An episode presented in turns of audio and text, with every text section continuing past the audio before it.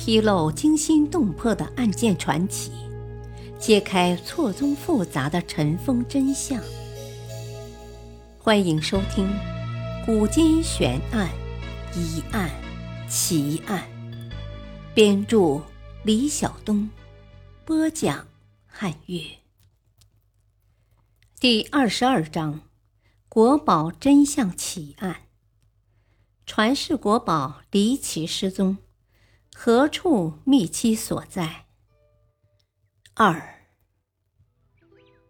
从此以后，九鼎从史籍中消失，其下落也成为千古之谜。西汉有个叫辛元平的人，上书给汉文帝说：“周鼎没于泗水，现黄河改道，连通了泗水。他望见东北汾阴有金光宝气。”可能是周鼎出现，汉文帝听了欣喜异常，在汾阴建了一座庙，恭请宝鼎降临。可惜的是，直至汉文帝驾崩，宝鼎都没有降临。时至东汉，史学家班固在其所著的《汉书》中，对九鼎下落采取了兼收并蓄的手法，收录了司马迁上述的两种说法。同时还补充一条史料，说是周显王四十二年，九鼎沉没在彭城泗水之下。后来秦始皇出巡经过彭城，曾驱使几千人到泗水中打捞，结果还是一无所获。到了清代，历史学家王先谦对九鼎的去向进行了长期的研究，提出了新的观点。王先谦在《汉书补注·焦祀志》中做了进一步的发挥，其主要内容大体可以归结为以下几点：一、周人为防止大国觊觎，加上经济困难，采取了回鼎铸钱的下策；对外则鬼称丢失，不知去向。二、十载秦灭周取鼎。为时人揣度之词，并非事实。三，秦人谬传九鼎沉入泗水，秦始皇也受到愚弄。这些说法发人深思，但未必极为质论。四，九鼎既然被周人视为天命之所在，也就只能与社稷共存亡，岂有因大国觊觎而自行销毁之理？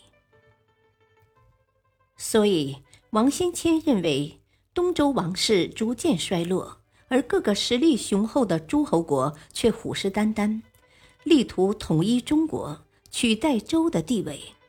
因此，象征王权和天命所归的九鼎，自然成为各诸侯争相夺取的稀世国宝。而此时，周王室已经入不敷出，为解决财政困难。也为避免诸侯国兵刃相向，前来问鼎，于是将九鼎销毁铸成铜钱，对外则鬼称九鼎已不知去向。这种说法虽有一定道理，但却没有历史记载和实物的证实，不足为信。由于大禹九鼎下落不明，且在北魏以后历史全无记载。也有人开始怀疑大禹治鼎的真实性，但是史籍中有多处关于九鼎的记载。墨子耕注曰：“昔日夏后开启，使飞廉折金于山川，而陶铸之于昆吾，九鼎继承，迁于三国。”《左传》中也谈到九鼎铸造的情况。夏朝初年，朝廷划天下为九州，州设州牧。夏令九州牧贡献青铜，铸造九鼎。造鼎之前，曾先派人将全国各州的名胜之地和代表性的奇异之物画成图册。造鼎时，即把这些画仿刻于九鼎之上，以一鼎象征一州。九鼎即为九州，分别为冀州、允州、青州、徐州、扬州、荆州、豫州、凉州和雍州。